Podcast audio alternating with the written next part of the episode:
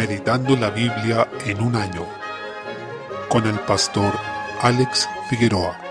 Día 30, mes 5. Segunda de Samuel capítulo 15. Desde el versículo 23 se relata cómo David terminó huyendo de Jerusalén porque su propio hijo, llamado Absalón, estaba conspirando contra él para quitarle el trono. En este hecho vemos cómo se cumple la profecía que entregó Natán a David, al exhortarlo debido al pecado que él había cometido a propósito del adulterio con Betsabé y también en el homicidio de Urías. Se puede apreciar que en consecuencia la espada se había radicado en la casa de David y ahora tenía que huir de su propio hijo. Esto se suma a otro acontecimiento, como es la violación de Amnón a Tamar, donde ambos eran hijos de David, siendo Tamar media hermana de Amnón. Luego Absalón mató a este violador y todos estos hijos de David habían estado en conflicto, y ahora Absalón conspiraba contra su padre para tener el trono. Por otra parte, en este episodio se aprecia algo providencial, porque David cruzó el torrente de Cedrón, y esto ocurrió unos mil años antes de que Jesús cruzara también el mismo torrente para ir hacia el huerto de los olivos, y allí ser traicionado por Judas, para luego ser entregado ante los líderes religiosos. David cruzó también este mismo torrente que en algunas épocas del año estaba seco, y tanto David como Jesús, el hijo de David, lo cruzaron en un periodo de aflicción y de traición, porque Agitofel, quien estaba con Absalón, había sido consejero de David, pero luego le había dado vuelta la espalda. De hecho, en esa traición que Agitofel hizo contra David, estaba anticipando lo que haría Judas a Cristo. Luego vemos que David actuó con inteligencia en esto y logró situar en Jerusalén a algunos de sus hombres de confianza para que le informaran de lo que estaba ocurriendo. Capítulo 16. Este pasaje nos habla de un hombre llamado Simei, que era de la familia de Saúl, quien maldijo e insultó a David durante el camino de su huida. Ante esto, Abisai, su siervo, reaccionó y quería matarlo, pero David tomó esos dichos de Simei como provenientes del mismo Señor. Esta actitud muestra el corazón de David, porque él no intentó tomar venganza por sus propias manos, aunque podría haberse tentado hacerlo, sino que consideró estos hechos como parte de la providencia de Dios y todo esto que estaba ocurriendo con su hijo Absalón lo consideró como parte de la disciplina que el Señor estaba ejerciendo sobre él debido al pecado que había cometido, como ya se mencionó. Por tanto, David sabía que él era más perverso de lo que Simei le gritaba, era más sanguinario y merecía mucho más que esos gritos y esas maldiciones que este hombre decía contra él. Esto demuestra que David tenía un concepto correcto de la inmundicia de su pecado y también tenía un corazón quebrantado ahora que estaba huyendo de su propio hijo. Desde el versículo 16 nos relata que este hombre de confianza de David, llamado Usai, logró instalarse en Jerusalén como consejero de Absalón, lo que nos hace ver que todavía el Señor seguía sosteniendo y ayudando a David, a pesar de que lo estaba disciplinando. Se aprecia en esto lo perverso que son la envidia y la codicia. Aunque Absalón estaba llevando a cabo un juicio de Dios sobre la vida de David, era responsable por su conspiración. En consecuencia, vemos en Absalón el corazón de un hombre orgulloso, de alguien que se ha envanecido, de quien usurpa la autoridad de otro que legítimamente está gobernando y con eso muestra también un corazón codicioso y envidioso. Debemos cuidarnos de este pecado que es tremendo, ya que recordemos que por envidia los hermanos de José lo entregaron y por envidia también los judíos entregaron a Cristo. Es un pecado siempre relacionado a grandes caídas, divisiones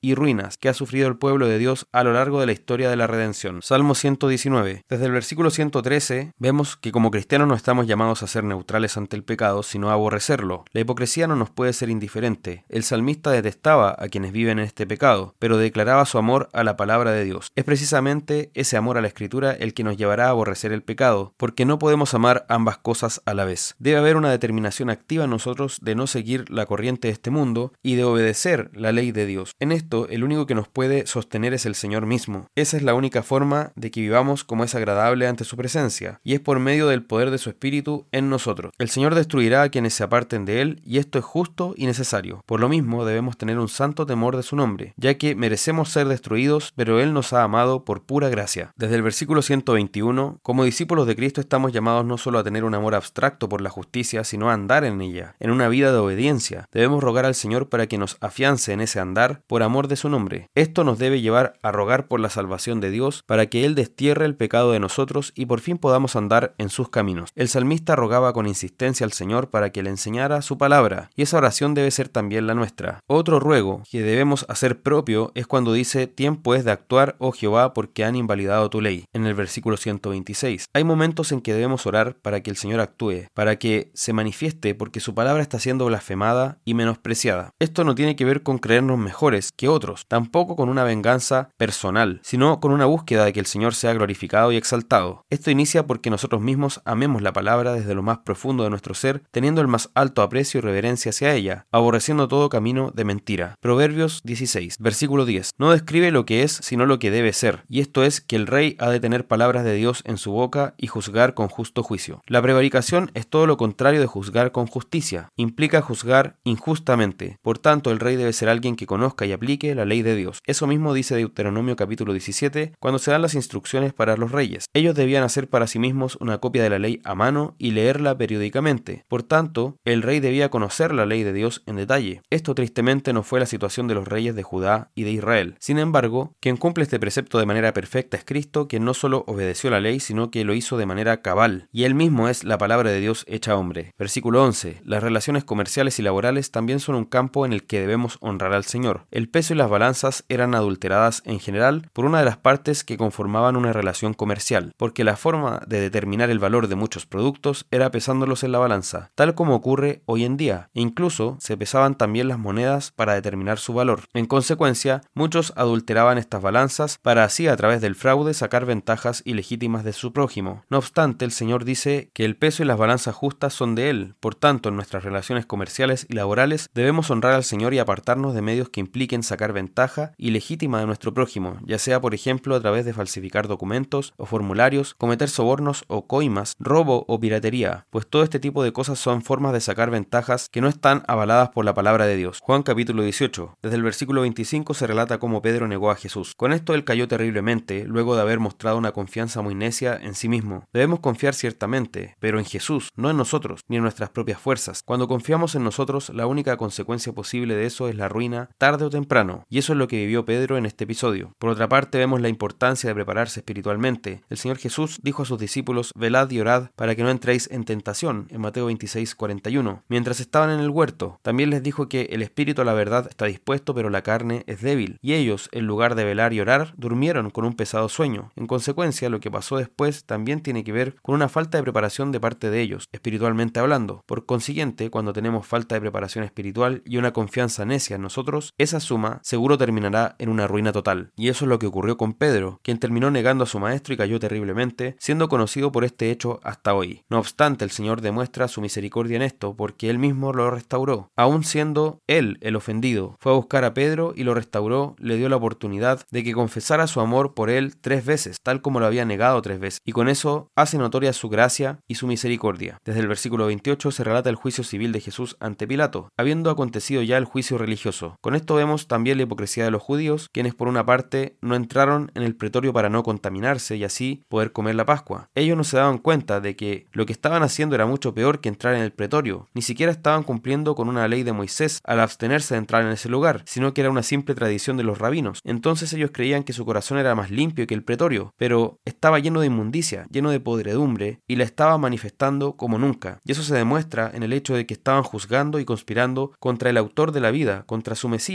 Por tanto, su hipocresía llegó aquí hasta el punto máximo. Capítulo 19. También se observa esta condición cuando los judíos chantajearon a Pilato para que condenara a Jesús, amenazándolo con acusarlo como cómplice de un rebelde, y también al declarar que ellos no tenían más rey que César. En esto los líderes religiosos rechazaron explícitamente, de forma categórica y definitiva, el reinado de Cristo sobre ellos, y prefirieron incluso el gobierno de los paganos sobre su pueblo, llegando así al extremo de sus pecados. Como consecuencia, sería destruida Jerusalén en el año 70, unos 40 años después de estos acontecimientos que se relatan en este capítulo. También vemos cómo la providencia de Dios lleva a Pilato a hacer declaraciones que él no dijo de corazón, pero que terminaron manifestando o afirmando la autoridad de Cristo, porque en ese juicio declaró tres veces que Jesús era inocente, que no encontró pecado ni delito en él, y manifestó además tres veces que Jesús era el rey de los judíos. Desde el versículo 17 dice que Pilato escribió un título que puso sobre la cruz, el cual decía que Jesús era el rey de los judíos. Leer esto irritó al máximo a los líderes religiosos, y el título estaba escrito en arameo, en griego y en latín, que eran los tres idiomas que se hablaban en esa región. Este hecho constituyó una de las primeras declaraciones evangelísticas que se hicieron hacia los gentiles, manifestando que Jesús era el rey de los judíos. Por tanto, sin saberlo, Pilato estaba afirmando todas estas cosas, lo que demuestra también la providencia de Dios, cómo el Señor gobierna, incluso, sobre estas situaciones y el corazón de un gobernador romano como era Pilato. Jesús aclaró que su reino no es de este mundo. Él es rey, pero no según los reyes de este mundo. Eso no significa que no se manifiesta en esta tierra, sino que Él no es rey según la lógica que rige este mundo, porque su reino reino lo va a llenar todo. Ese reino se está estableciendo de manera progresiva hasta llenar todas las cosas, y el Señor finalmente vendrá a consumar su victoria sobre sus enemigos. Por tanto, Cristo no es un rey como cualquier otro, como lo fue quizás Augusto César o Alejandro Magno o Napoleón Bonaparte, sino que Él es un rey de un reino que viene del cielo, no de este mundo caído, bajo el pecado, de esta humanidad corrupta, sino que viene de Dios, y ese reino se establece sobre todo y va a desmenuzar todos los otros reinos. Por último, vemos en estos hechos cómo el pecado del hombre llegó hasta el extremo, con este acto de tremenda insolencia, porque lo acontecido es el juicio más injusto jamás ocurrido, y la insolencia más alta jamás perpetrada. Sin embargo, junto con eso vemos la misericordia de Cristo llevada a su punto máximo, porque pese a todo esto que ocurrió, Él tomó la cruz y menospreció lo propio y fue a ese calvario para nuestra salvación. Por tanto, hoy tenemos todas las razones para alabar a nuestro Señor, para adorar su santo nombre y para agradecer esa tremenda misericordia que nos es imposible calcular y dimensionar.